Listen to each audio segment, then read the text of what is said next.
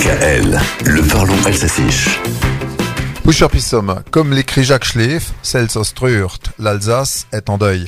Nous avons appris la disparition vendredi de Dina Faust, un monument de la scène alsacienne. Goldie, comme on la surnommait, s'est endormi dans sa 97e année dans sa ville chérie de Strasbourg.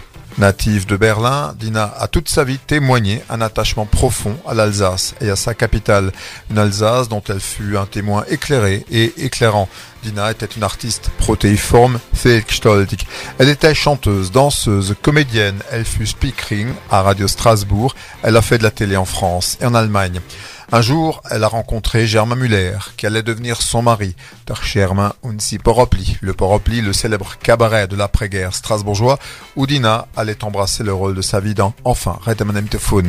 Le Poropli a fermé en 1992. Germain, lui, s'en est allé deux ans plus tard, et maintenant, près de 30 ans après la mort de son Germain, Dina est allée le rejoindre. Jetzt ces dernières années, Dina Faust faisait bien sûr plus rare. Il y a dix ans, on l'avait vue pour l'inscription du cabaret rénan au patrimoine UNESCO. Et puis, elle avait repris Tlechte, le texte prophétique de Germain, écrit en 1963 sur une musique de Nicolas Fischer. Oui, ce 9 juin a été un triste jour pour l'Alsace et sa culture.